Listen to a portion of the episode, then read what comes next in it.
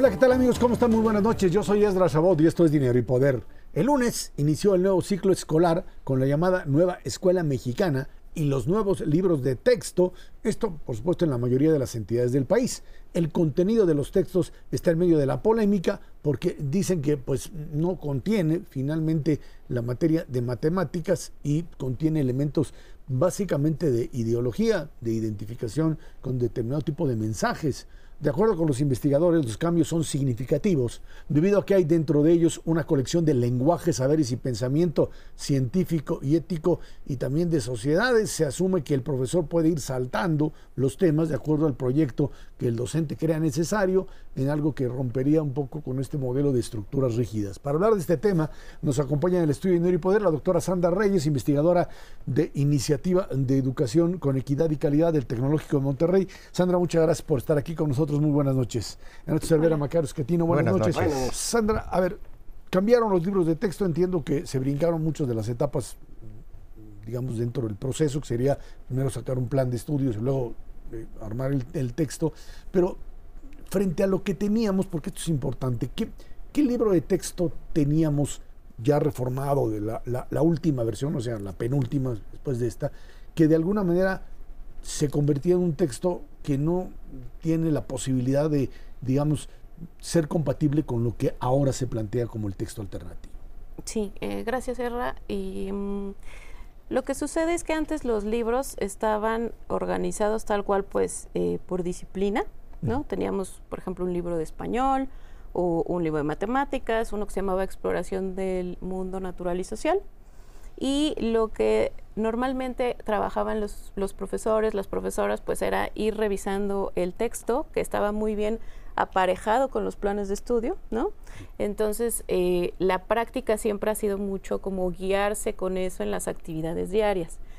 Esto se rompe ahora, ¿no? Con lo que tenemos en estos nuevos eh, textos que ya adelantabas, ahora se llaman lenguaje, eh, ese es uno, uno se llama saberes y pensamiento científico, ética, naturaleza y sociedades, y tenemos uno que se llama de lo humano a lo comunitario. Y de lo que se trata ahí es que vayas saltando entre proyectos, o sea, incluso no en la portada de los libros no vienen estos nombres más que en el de secundaria. En el de primaria tú lo tienes, los, los de primaria los tienes que estar buscando porque están organizados en colecciones de proyectos. De manera que los profesores lo que nos han dicho, porque eso lo empezamos a saber en las conferencias eh, vespertinas, las que ordenó el presidente, em, lo que nos han dicho es que el maestro o la maestra tiene que ir leyendo su plan, sus planes de estudio, y cuando vea necesario recurrir a esos libros, recurre a esos libros. Pero si no, eh, ellos y ellas tienen la responsabilidad de planear qué van a hacer con otros materiales o con su comunidad o dependiendo de lo que consideren pertinente. Ahora, eh, se supone que de alguna manera esto iría en línea con esta nueva eh, idea educativa de, digamos, liberalizar o poner eh, el conocimiento, mm, pues no, no como elementos totales y absolutos de uno y otro, pero para eso se requeriría una preparación distinta y por supuesto contenidos que estuviesen ligados a esta idea de la globalidad y cómo hacerle para que eh, temas fundamentales como matemáticas eh, básicas, como ciencias naturales, etcétera, puedan manejarse en esa, en esa, en esa dinámica, ¿no? Sí, sí, creo que hacia allá es a donde hay que llevar la discusión, o sea, sin quitar el dedo del renglón sobre los errores conceptuales y técnicos que hemos visto ya los libros que hemos estado hablando mucho en estas últimas semanas sobre ello. Eh, una de las cosas que no podemos eh, dejar de lado es la falta de capacitación docente. ¿no? Mm. Eh, tenemos en este gobierno, se han dejado apenas 195 pesos por docente para su capacitación que ah, ah, claramente resulta insuficiente para que además de que ellos aprendan este nuevo modelo, aprendan cuál es la nueva estructura de los textos, aprendan a recuperar los aprendizajes, ¿no? Porque estamos ante un escenario eh, inédito, digamos, no, no es como que fuera cualquier ciclo escolar, ¿no? Sino que traemos ahí arrastrando las pérdidas de la pandemia.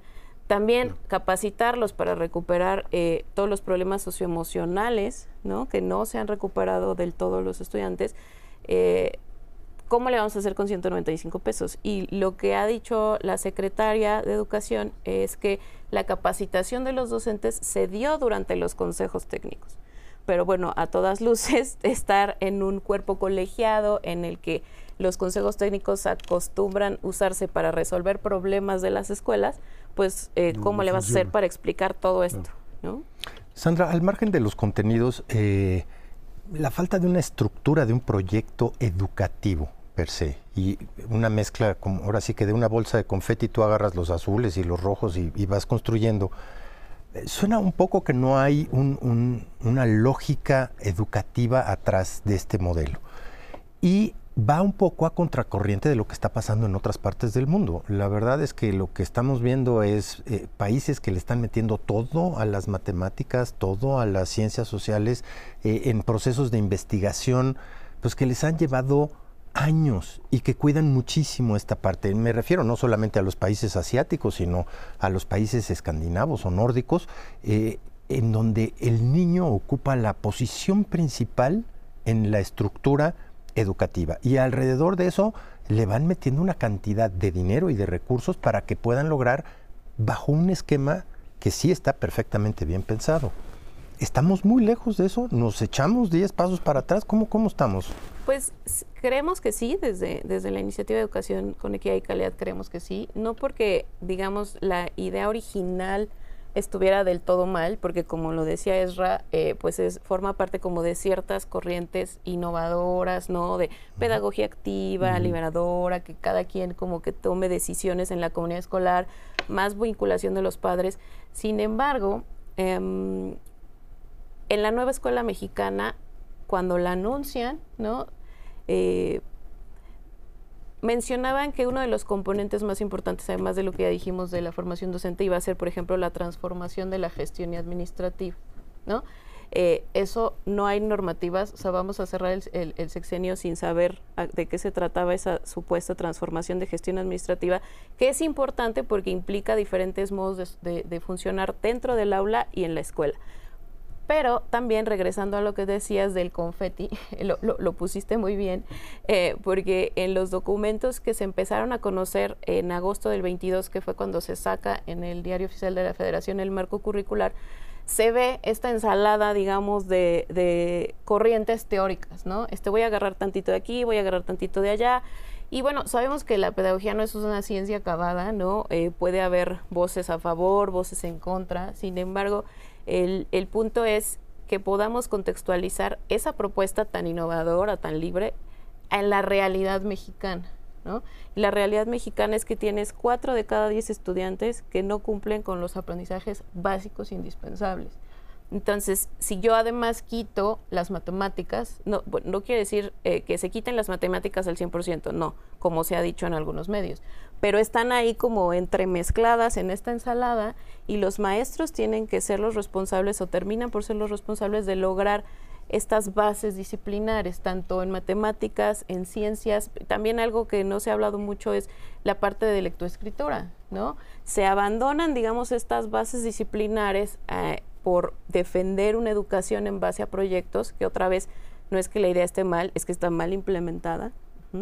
Y entonces, digamos que esas bases disciplinares las dejamos todas eh, eh, y no están sólidas, digamos, entonces la parte de proyectos no va a lograr resarcir esto que les decía, ¿no? De, incluso tenemos estimaciones de la pérdida de 1.5 años de escolaridad.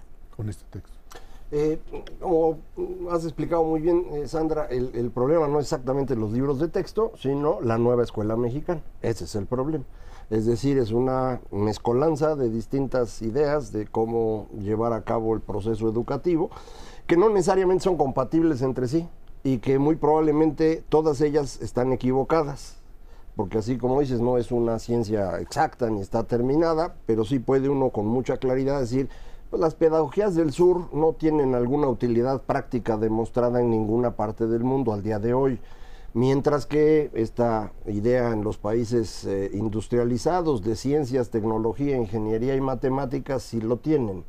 Entonces me da la impresión que esta nueva escuela mexicana es un poquito, a ver, ¿cómo, cómo le hacemos para que los mexicanos retrocedan?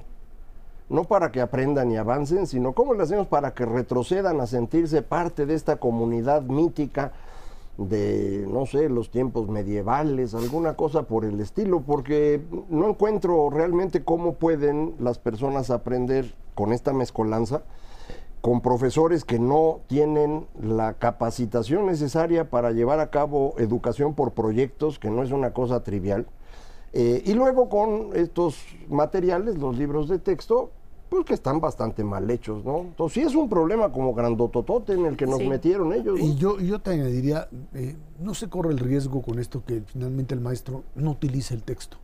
Sí, claro, por supuesto. De hecho, lo que hemos eh, estado investigando, ¿no? Porque cotidianamente tenemos talleres con docentes, entrevistas, etcétera.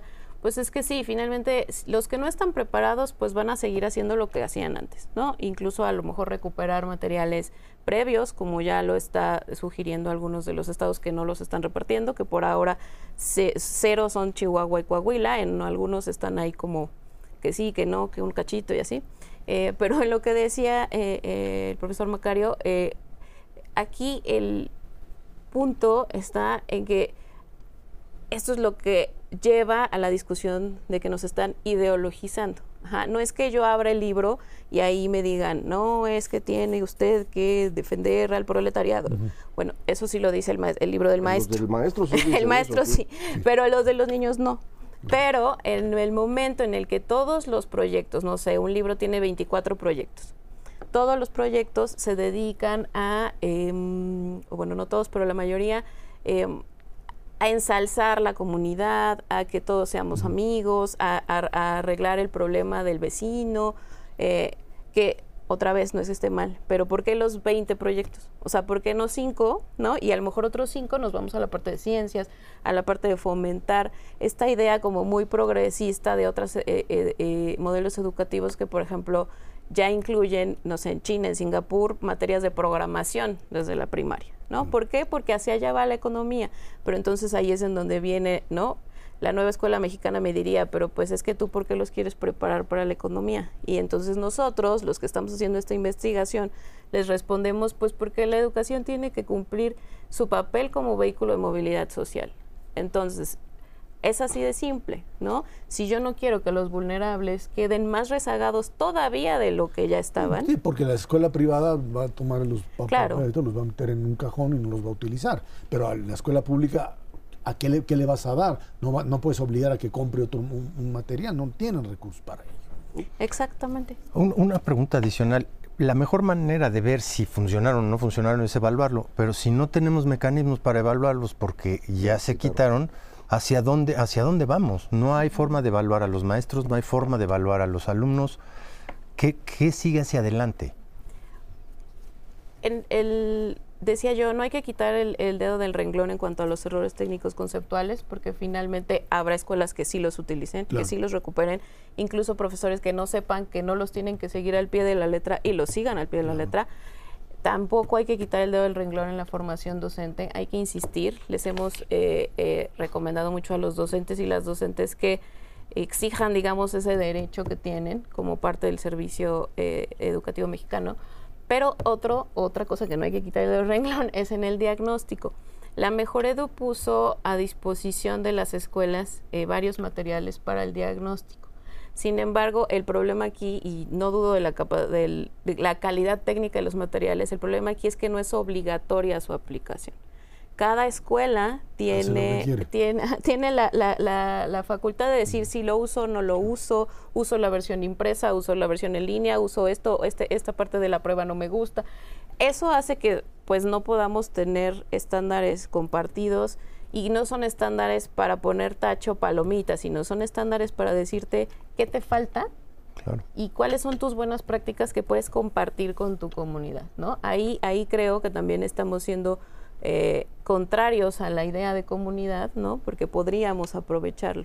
Al respecto a este, este tema de comunidad, eh, me, da la impresión, los eh, ejemplos que vi, que están pensando en una comunidad rural que es algo eh, totalmente distinto a como estamos viviendo en comunidad hoy el 80% de los mexicanos, que es totalmente distinto. Eh, eh, creo que ni siquiera son aplicables pues los proyectos, porque vienen de una lógica pues del campo en Brasil en los años 70, que es cuando Freire empezó a hacer estas cosas.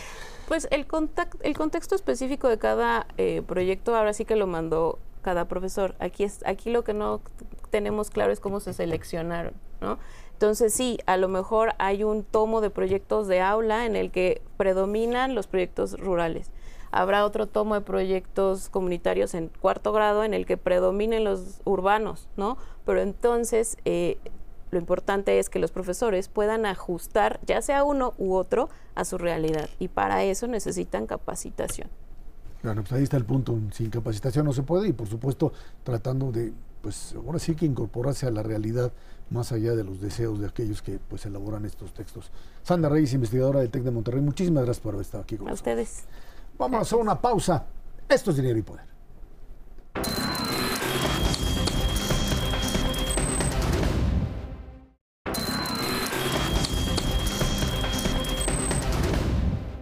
El Frente Amplio por México dio a conocer los resultados de las dos primeras encuestas para elegir a su coordinadora o candidata presidencial, como lo que usted llamar informó que Xochil Gálvez aventaja con 15.2 puntos de promedio a Beatriz Paredes en los dos sondeos, tanto en domicilio como telefónico.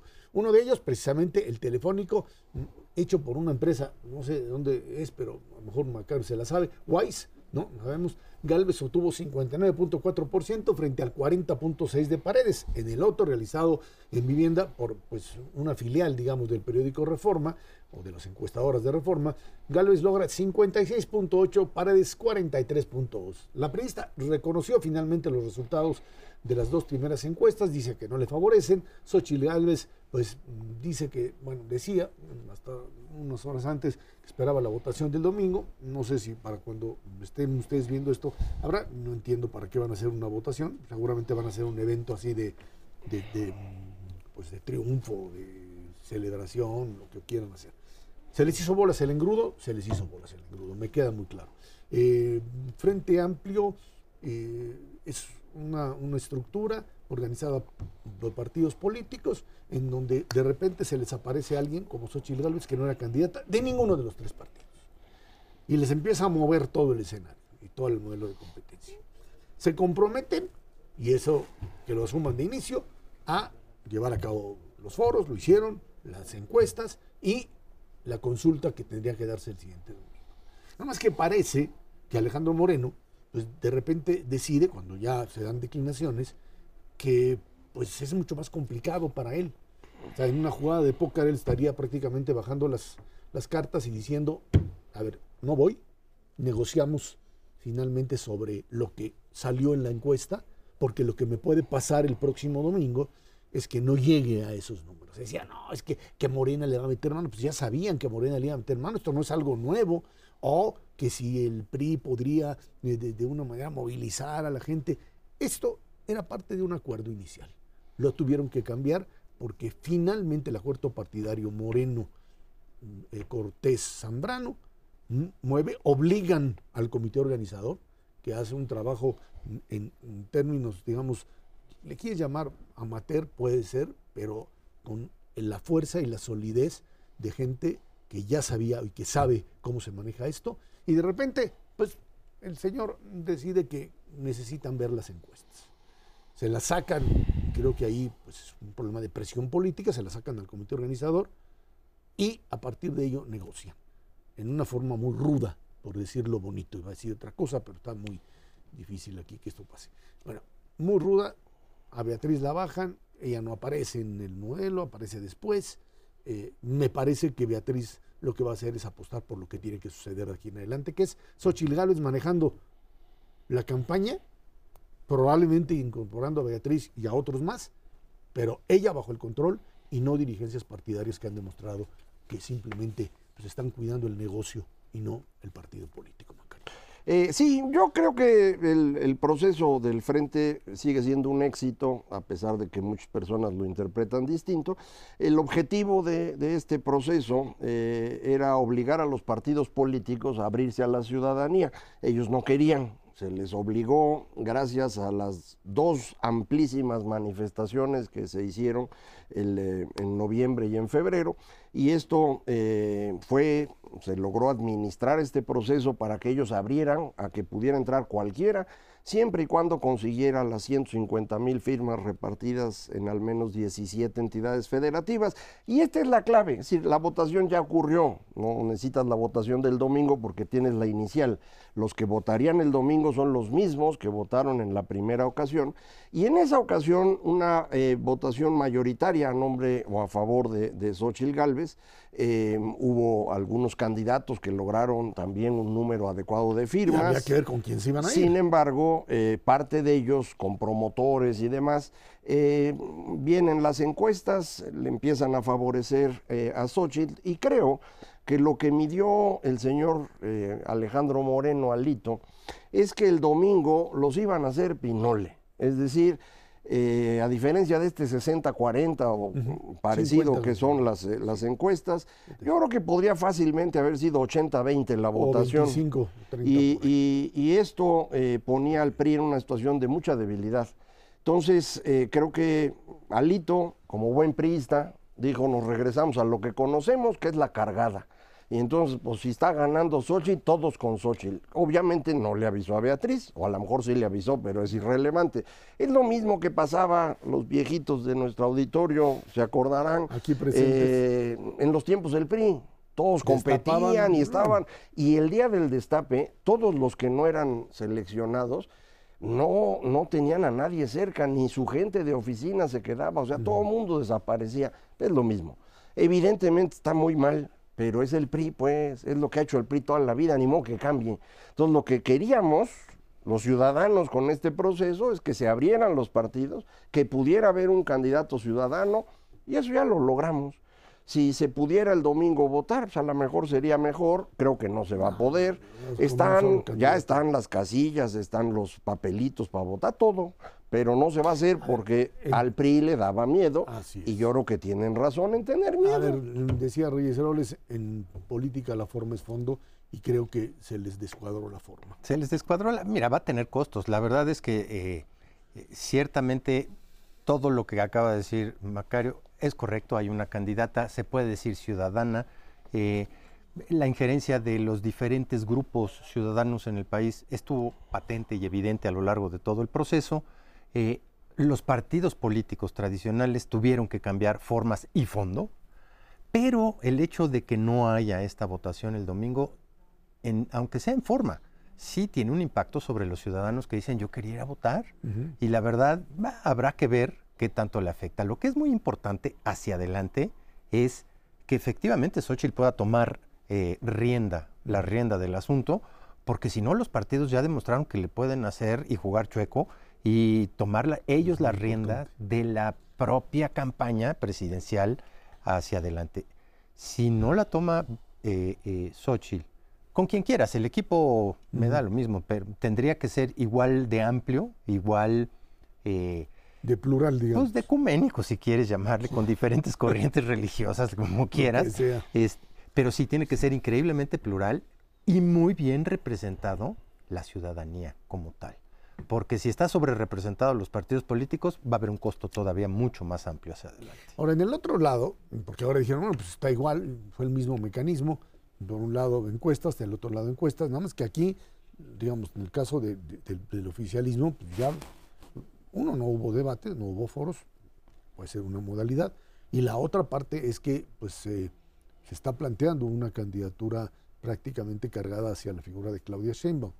Eh, mm, sin embargo, cuando se meten al tema de las encuestas, encuestas además que pues, mm, basadas básicamente en la desconfianza, porque tienen que ir los equipos de los distintos eh, precandidatos como, o aspirantes, como le quieran llamar, al lado de los encuestadores para que de alguna manera pues digan qué pasa. Y ahí pues se vuelve una situación de, locura, porque una empresa encuestadora tiene encima que si tienes o no tienes la, cajita, que si, que si estaba o no estaba el representante, y eso es finalmente lo que hizo que Marcelo eh, dijera el primer día, perdón, pero esto, no funciona, esto están, se están haciendo sin el debido profesionalismo. Dicen que lo están corrigiendo, vamos a ver qué pasa, le dieron un día más, iban a pues destaparlo, digamos, el, o destaparla el domingo y lo tendrán que hacer el lunes, ¿no? Eh, sí, yo creo que sí, son cosas totalmente distintas. Es decir, yo insistiría, este eh, paso de las firmas en el Frente Amplio por México es lo que cambia todo. Eso permitió que entraran candidatos que los partidos no hubieran querido. En el otro lado nada más son encuestas y además sabemos López Obrador dedicó dos años a destruir a Marcelo para que Claudia fuera la candidata. Le estuvo ayudando de mil maneras y pues las encuestas eso muestran, eh, los montoncitos de encuestas que hay de todas las que se han hecho, es muy clara la diferencia entre los dos principales candidatos, pero también hacia atrás. Eh, no, hay forma de que Marcelo pueda ganar esta, esta encuesta, viendo la multitud de encuestas que se han hecho. De manera pues que probablemente tengamos ya la próxima semana, como dices, a lo mejor el lunes, ya pues, la, candidata Claudia Sheinbaum, no, no veo cómo podría alterarse esto. Eh, pues no sé qué va a hacer Marcelo. Había quien apostaba que rompía y se salía. Si lo quería hacer eso era hace dos semanas. Eh, no lo pudo hacer. En el momento que Xochitl se vuelve una candidata viable, Movimiento Ciudadano, que era el espacio al que quería salir Marcelo, pues ya no lo puede recibir. Entonces, pues no hay nadie que reciba a Marcelo también para que se saldría. Nuestro movimiento ciudadano, la bronca es que simplemente una parte fundamental del partido, que es Jalisco, ya le dijo, va solo.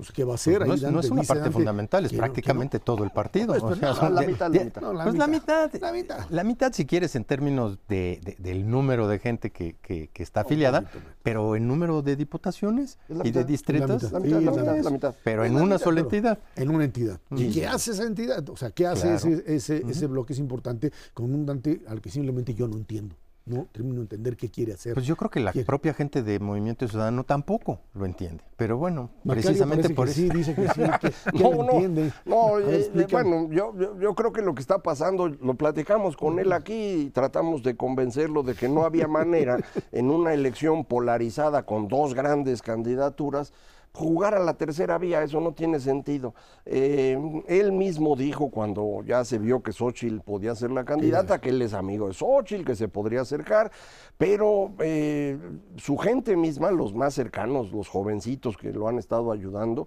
eh, pues están muy agresivos en contra de la, del Frente Amplio, están agresivos contra Xochitl, contra el proceso mismo, lo cual indicaría que, realmente quieren ir solos y, si van solos le va a pasar como su ejemplo que fue Ciudadanos en España, que de ser el partido que podía ganar todo en menos de un año no existía. Además apuestan por Samuel García. Ah, es, el, esposo de Mariana, para que sepan, porque es el importante. El gobernador de Nuevo León, que además tendría que pedir licencia y a ver si el Congreso, sobre el cual no tiene ninguna... A ver quién pone de sucesor. y quién pone de sucesor, si le dejan la licencia y luego a quién pone de sucesor. Se le complica enormemente. Ahí está el escenario político y me parece que tendremos mucho para platicar. Vámonos una pausa y de regreso platicamos economía. Crecimiento económico parece mayor, por lo menos en las cifras, al que se esperaba en este 2023. Vámonos una pausa. Esto es Dinero y Poder.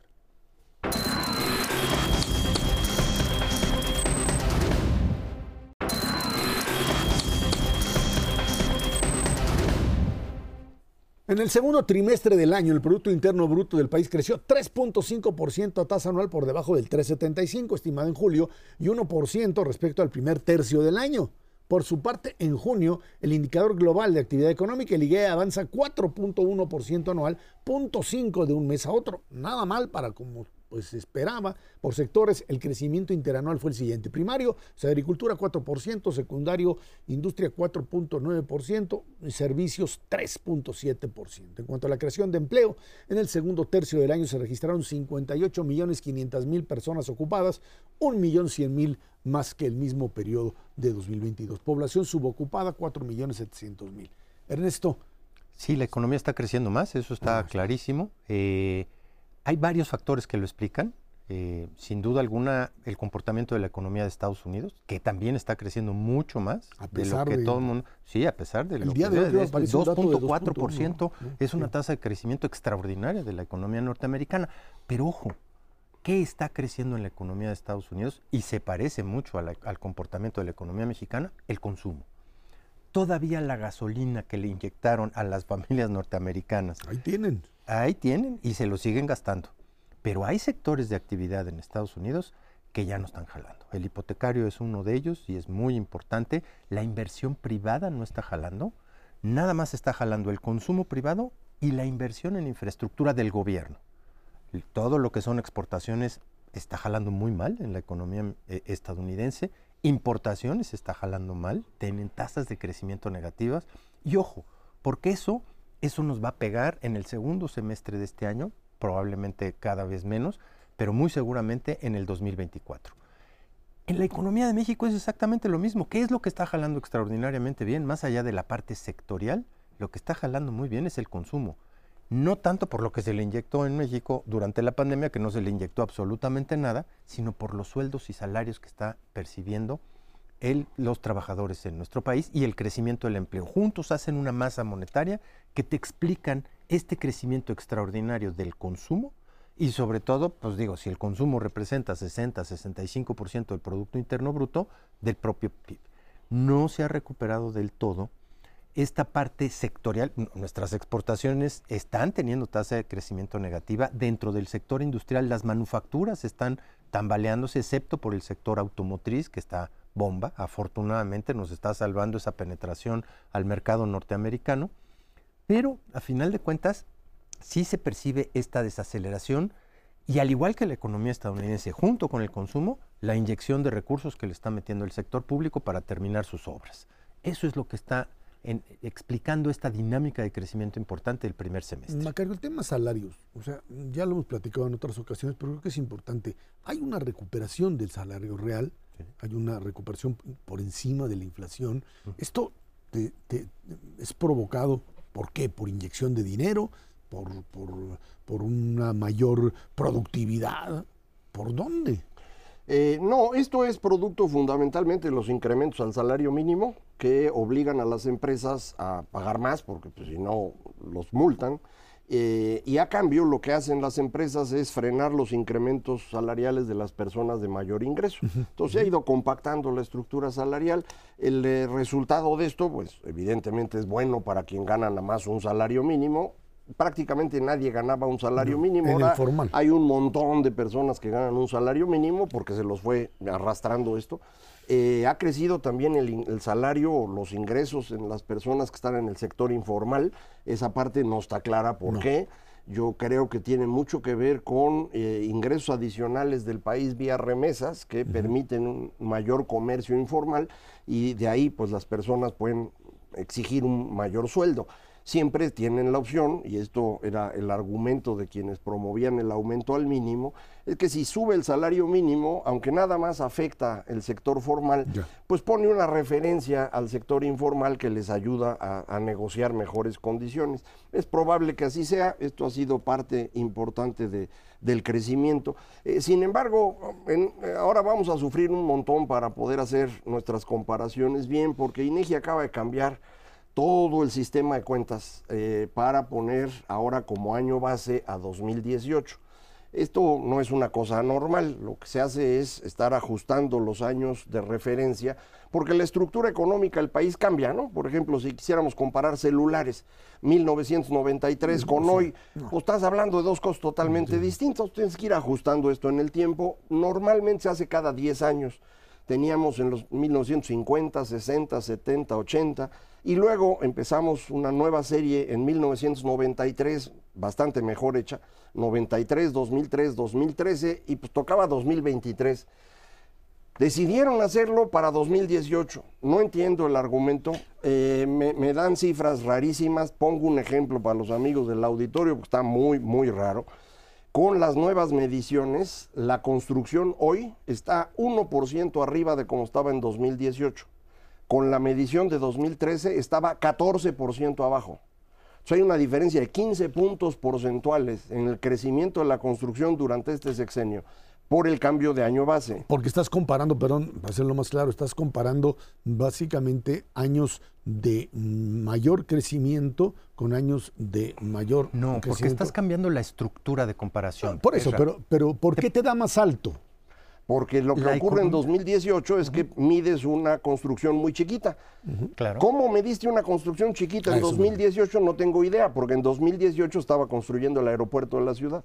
Entonces no podías medir una construcción chiquita. Ya. ¿Cómo es que les da el crecimiento? Yo sí quisiera que Inegi explique, porque la verdad sí es muy molesto. Sí, sería esto, muy ¿eh? prudente. No, es en serio. ¿Cómo no? No, no, Pues es que vivimos de los datos de Inegi. Ahora, hay ciertas cosas de estructura de la economía, por ejemplo, el peso relativo que tiene el petróleo hoy es mucho menor del que tenía anteriormente y lo tienes que tomar en cuenta.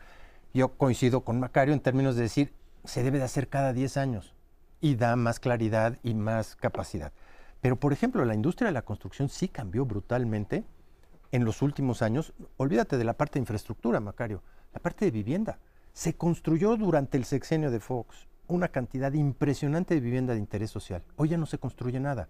Si tú haces esa comparación, dices, pues la construcción se cayó brutalmente. Hay otras cosas que tienen una composición diferente y tenían un peso relativo menor anteriormente. Desconozco efectivamente cuáles son esas ponderaciones para que dé un brinco de esta naturaleza. No los tienen que venir a explicar.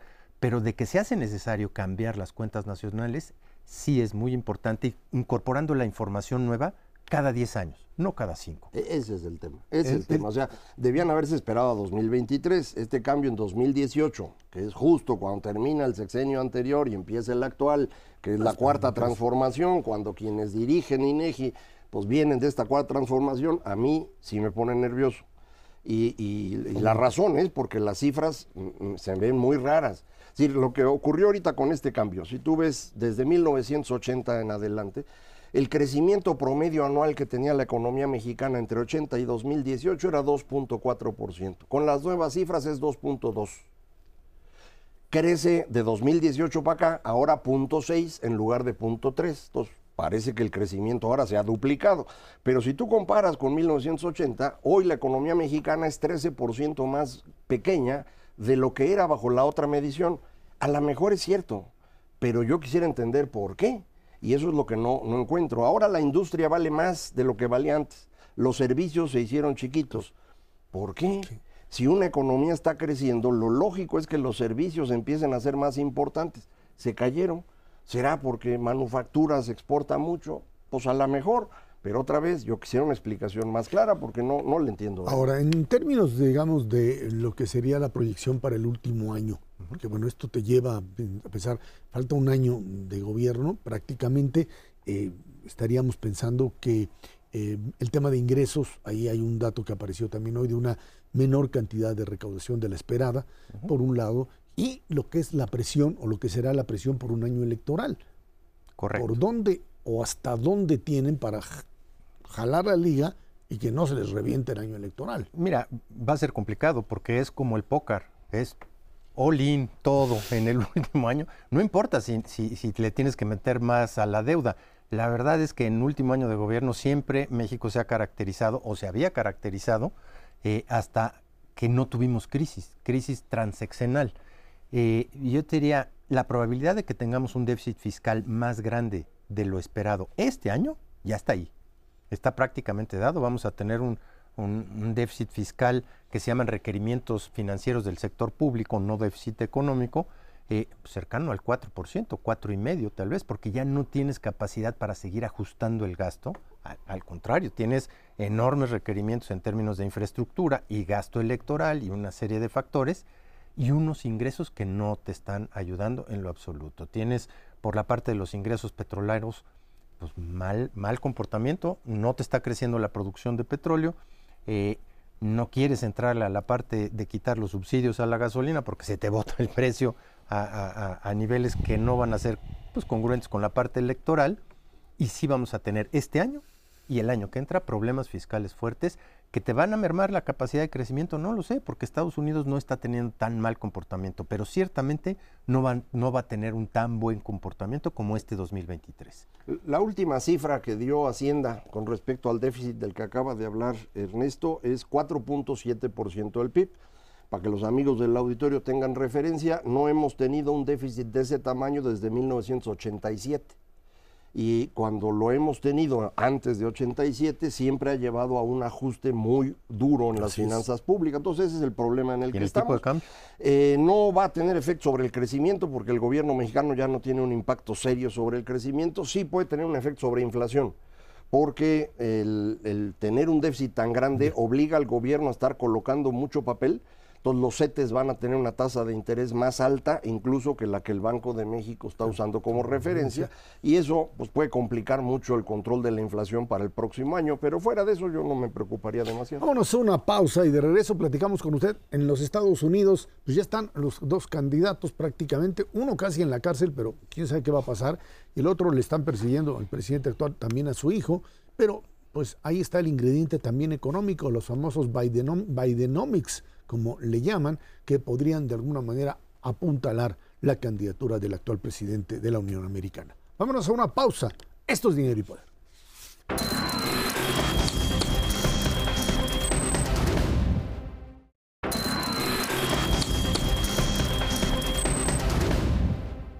En los Estados Unidos también inició la carrera presidencial. En días pasados se llevó a cabo el primer debate republicano, donde el señor Trump bueno, pues estuvo semi ausente porque se fue pues, a otro canal para que le hicieran la entrevista estrella.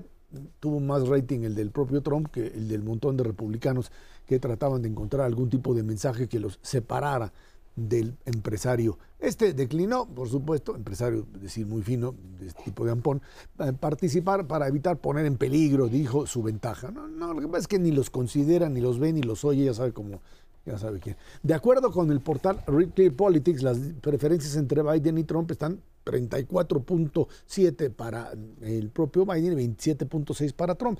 Nada más que pues ahí hay otras más donde pues Trump todavía posee una, una ventaja mayor. A ver, la primera pregunta aquí es, ¿hasta dónde esto que se llama Bidenomics, que son este, este modelo en donde pues, hay mucho dinero, ya lo dijimos cuando hicimos el análisis económico, la inflación empieza, es cierto, a bajar, a ser controlada, y tienes pleno empleo. Eh, es algo que es sostenible, es algo que influirá en una decisión de, la ciudadanía norteamericana sobre quién ir. Aunque bueno, pues ahí está un Trump que más allá de todas las acusaciones y de el tipo de pillo y de rebelde ilegal que es, resulta que tiene un peso electoral enorme, que los republicanos pueden estar brincando y que sí, que Chris Christie y el otro y aparecen, y ninguno de ellos pinta ni siquiera Macario como para poder ser parte de la competencia. No, nadie. Trump lleva una ventaja muy, muy grande al interior del Partido Republicano, a pesar de tener cuatro procesos con 91 delitos. El señor sigue siendo el más popular entre los republicanos.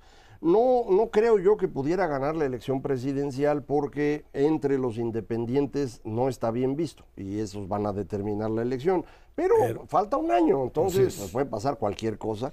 Eh, de hecho, va a haber el inicio de uno de los juicios eh, justamente al, prácticamente el mismo día que inicia el proceso de selección de los candidatos, el supermartes que se llama en abril. Entonces ahí es donde... Pero en marzo empieza el juicio. En el 4 de abril. El, pusieron la fecha. ¿El, juicio? Sí tenía marzo, pero bueno, no Ellos querían marzo, los otros querían junio y el juez dijo, 4 de abril. Eso es lo que me acuerdo. a lo estoy equivocado. Pero el caso es que va a estar ya enjuiciado durante el proceso de selección del candidato republicano, pero no hay nadie que lo pudiera reemplazar en esa candidatura. Entonces, pues eso es, mm, yo creo, muy importante. Eh, lo que se refiere a la economía, eh, lo que está ocurriendo en Estados Unidos es espectacular, ya lo, lo platicaba Ernesto hace un rato, y mucho tiene que ver con el famoso Es decir, que en realidad está ocurriendo allá, no acá. Nosotros quisiéramos que llegara la inversión aquí, pero está creciendo Vietnam, la India, Canadá, Estados Unidos, eh, Panamá, Costa Rica. Para nuestros amigos del autor, se están trayendo todo lo que era la inversión en China y se le están repartiendo. A nosotros nos está cayendo unas gotitas. Gotitas. La inversión nueva en México en el primer semestre de este año es la más baja de todo el siglo XXI. Nueva. Nueva. Los demás son reinversiones. pero la que importa es la nueva. Es esa. y no, que no, bueno, que no se te vaya la que está aquí, que las cosas no están como que para que aquí se pero tienen que seguir trabajando lo que ya traían, o sea, tampoco lo pueden cerrar. Pero este Bidenomics que, que, trae toda esta inversión, en Estados Unidos la gente por alguna razón extraña no lo convierte en preferencia electoral. O sea, sí están contentos con la parte económica, pero no tanto como para volver a votar por el viejito. Eh, que, que, bueno, no está tan joven. no, pero este está más viejito, pero algo es importante en eso. Su gran experiencia en el Congreso es lo que le permitió construir las bases legales para este proceso de crecimiento económico. Pero eso es tan complicado que la gente no lo, percibe. Ahora, si la caballada está flaca, en el lado de los eh, republicanos, digo, Ron DeSantis verdaderamente ha sido una decepción para todos los republicanos. Afortunadamente, sí. Afortunadamente, porque, bueno, todos están loquísimos. La verdad, las cosas que proponen Sí. son, son terribles para México en específico. La caballada también está muy flaca por el lado de los demócratas. No se ve a nadie que le pueda presentar una batalla. No, bueno, nunca, nunca vas contra el presidente, nunca vas No, contra- sí se han dado casos, por supuesto que sí. Y este. Eh, La cosa es que no hay una figura lo suficientemente fuerte para que le pueda competir. No, bueno, ahí va, ahí va Si Biden. el, si el presidente punto es se, ese. re- se se trata de reelegir, creo que nadie, lo ha cuestionado. Estoy, no. estoy acordando. Si se reelige, Estoy creo que nadie lo ha cuestionado. Pero independientemente de eso, tu problema es la debilidad en términos del discurso y en términos del... De que se le va digamos, la onda de repente, no saben bueno, ni en dónde está. Bueno, sí, es pues en serio, se le está yendo la Mitch onda. McConnell se queda paralizado. no, este pobre sí, sí, se queda sí. Pero bueno, total, el hecho es real aquí es... Pero espera, pe- Esra, No, déjame sí, terminar. sí, la parte, termina, la termina, parte termina, perdón. de economía es la que va a decidir a los indecisos, a los independientes. No tanto a los demócratas, que ya tienen hecha más o menos su, su consideración. Digamos, los votos duros, republicanos y demócratas están ahí. Los independientes sí se fijan en la economía. Y sí, para el año que entra no necesariamente van a estar mejor las cosas que este año, no tanto por la parte inflacionaria, por la parte de hipotecas. Ese es un factor que verdaderamente les pega a los norteamericanos. Y la semana pasada la tasa de interés en hipotecas en Estados Unidos alcanzó 12%. Aguas, aguas, porque eso sí le va a pegar y le va a pegar muy fuerte a las Ahora, nuevas construcciones. déjame decirles, hace unos días también Arturo Sarucán, ex embajador de México en Washington, decía, pues eh, México tendría que empezar a pensar en qué va a hacer en caso de que Trump gane. Porque digo, es una posibilidad Sí, real. real, no sabemos qué va a pasar. Y en ese sentido, esta eh, en- agresividad mostrada, todos tienen el denominador común que quieren invadir México, estos republicanos. Que van a matar al ejército porque el crimen organizado. Dudo, entiendo que es campaña, pero también me queda claro que esta presión sobre, la, sobre el gobierno mexicano, que va a ser el- un gobierno nuevo, allá y acá, podría en un momento determinado significar pues una situación, digamos, de cambio por lo menos difícil de absorber para una primera, una administración nueva, por un lado, y por otro lado, frente a un tipo como Trump, un loco como estos, que en la segunda, que si gana y entra en, un- en esta dinámica de, de- ejercer todo el poder porque ya no tiene otra más, no sé hasta dónde podría llegar.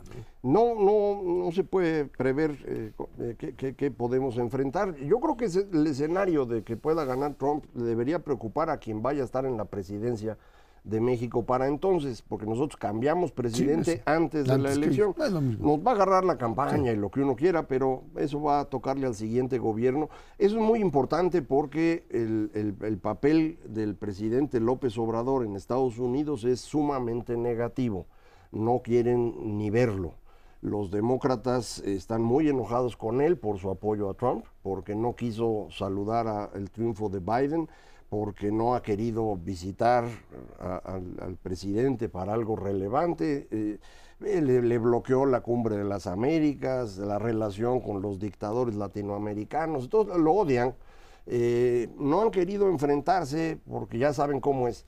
Pero a lo mejor si en la campaña resulta que es importante enfrentarse a México, pues tienen una lista de quejas en el TEMEC que son muy importantes y sobre todo la del maíz, que es la más reciente, es también una de las más importantes porque esto es muy relevante para los estados del centro de Estados Unidos, los productores de maíz, Que son que mercado del señor Trump. Entonces, a lo mejor necesitan hacerlo y una vez arrancando ese, pues pueden arrancar los demás. Entonces, sí, la relación con Estados Unidos es relevante para nosotros, aunque nunca le hagamos caso. Y yo antes de preocuparme por si gana Trump o no, me estaría preocupando por qué puede hacer Biden durante la campaña eh, que pueda golpear a México. Se están endureciendo las posiciones, no cabe la menor duda. Digo, le han tolerado muchísimo, me queda también clarísimo, pero ya la parte migratoria, que es fundamental y es la que siempre ha dominado la discusión entre las dos eh, eh, naciones, está empezando a jugar un papel de sí o no frente, por ejemplo, a lo del maíz. Lo del maíz puede representar una pérdida para México entre 15 mil y 20 mil millones de dólares, que en estos momentos, más allá del monto en sí mismo, es el presidente de que se pueda generar hacia otros sectores de actividad. Y desde luego el más importante de todos, que va a ser la oportunidad desperdiciada de la historia, es precisamente el nearshoring si no hacemos algo con la parte de energía y los norteamericanos la detonan en una disputa en el TEMEC. Y yo terminaría diciéndoles que pues, el ingrediente adicional es el tema de inseguridad, o sea, el tema de finalmente que eso es lo que va a ser el eje de la campaña, más allá ya no de, el muro, no muro, ¿para qué? Es la idea de inseguridad. El crimen organizado. El crimen organizado frente a lo que se maneja ya en un análisis, me parece muy reduccionista, muy chiquitito, decir, es que el problema es que México está así y hay que ir y matar a los, a los criminales y se acabó. Eh, esa forma, que pues, pues, es absurda, termina aprendiendo en una forma muy importante en muchos sectores de la población norteamericana y hay que tener mucho cuidado porque eso puede ser pues finalmente una de las banderas y quién sabe a dónde puede llevar. Pero bueno, esperemos que las cosas no empeoren, no empeoren como algunos creen. Reto Severa Macaros, que tiene muchas gracias. Gracias a usted que nos ve y nos escucha todos los jueves 10 de la noche aquí en el 11 Dinero y Poder por nuestra parte. Muchísimas gracias y muy buenas noches.